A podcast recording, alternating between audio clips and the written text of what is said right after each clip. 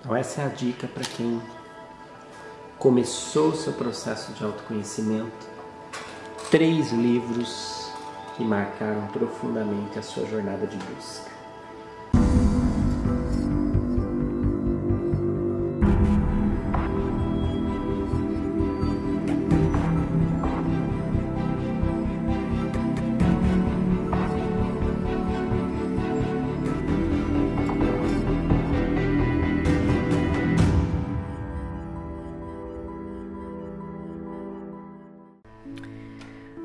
Poder do Agora, do Eckhart Tolle, que é para mim fantástico.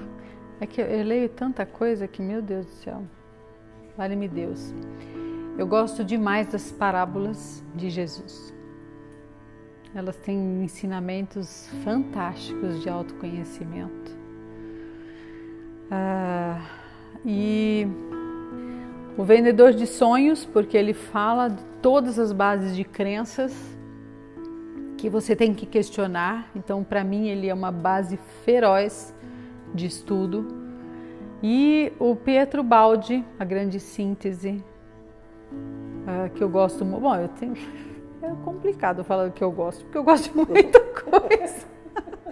uh, Norberto Kepp, quando se fala em termos sociais, psíquicos, é, filosofia de nova sociedade, eu acho que o Norberto Kepp é uma base para conhecer da trilogia analítica.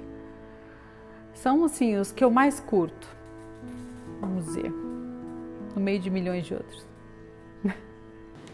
Que, que, que grandes lições a gente pode tirar da espontaneidade da vida? Você sabe que, como artista também, eu entendo um pouco do processo criativo.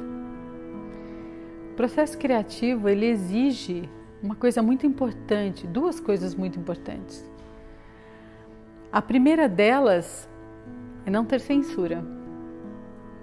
Então, tirar essas linhas do que eu tenho que ser plenamente certo, eu tenho que dar certo na primeira vez, e que eu tenho que fazer bonito, e que eu tenho que ter a máscara da perfeição, e que tem que ser certinha. Embora eu tenha essa cara, mas eu entendo que a criatividade exige essa não censura. E segunda, não ter medo de fracassar. Para você ser criativo, você precisa ser inovador e não pode ter medo de errar mil vezes ou de fazer coisas que talvez não deem certo. Essas duas questões é que me fazem rir demais de quando eu tomo um grande tom.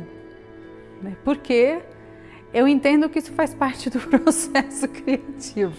Ser espontâneo, então aceitar o que vem, mesmo que isso seja aparentemente um fracasso ou uma falha. Hum, é, mas a minha, eu, eu tiro totalmente a minha censura, dizer ok, sou humana, ok, faço parte do processo e eu aceito ser atrapalhada, ser meio desengonçada, eu aceito com muito carinho isso. Então eu, eu vejo que é, é isso. A minha grande lição é o processo criativo. A espontaneidade faz parte do processo criativo. E as pessoas se identificam com isso. Por quê? Porque todo mundo tem o seu horário, o seu horário, o seu momento paspalhão. Todo mundo que faz as suas coisas erradas. É que a gente tem vergonha e esconde. Mas às vezes não dá, às vezes você está no YouTube ao vivo e você não consegue esconder. É, e eu aceito isso, para mim está tudo bem, justamente porque isso faz parte. Eu sei que as pessoas se viram naquela situação e sentiram como é que elas se sentiriam se isso acontecesse com elas. Por isso que todo mundo riu loucamente. Freud já explicava isso, entendeu? Quando a gente ri demais de uma piada ou de algo que aconteceu com alguém, como aconteceu comigo, é porque no fundo, no fundo, ela está identificando os próprios defeitos, as próprias uh, vulnerabilidades que tem. Mas como é com o outro, fica fácil eu rir. Difícil é rir comigo mesma. Mas quando eu olho para o outro errando ou caindo, tropicando, é, fica fácil e eu tiro toda a minha atenção e, e rio dirigindo aquela tensão do erro para o erro do outro. Então eu me projeto ali. Então isso faz parte de uma catarse, sabia? Isso é por isso que a piada é tão importante, porque a gente se coloca naquela situação e, e não, e não é você quem está se expondo, é alguém que está expondo os seus medos. Então fica fácil, fica mais gostoso. Por isso que as pessoas se identificam tanto e riem tanto.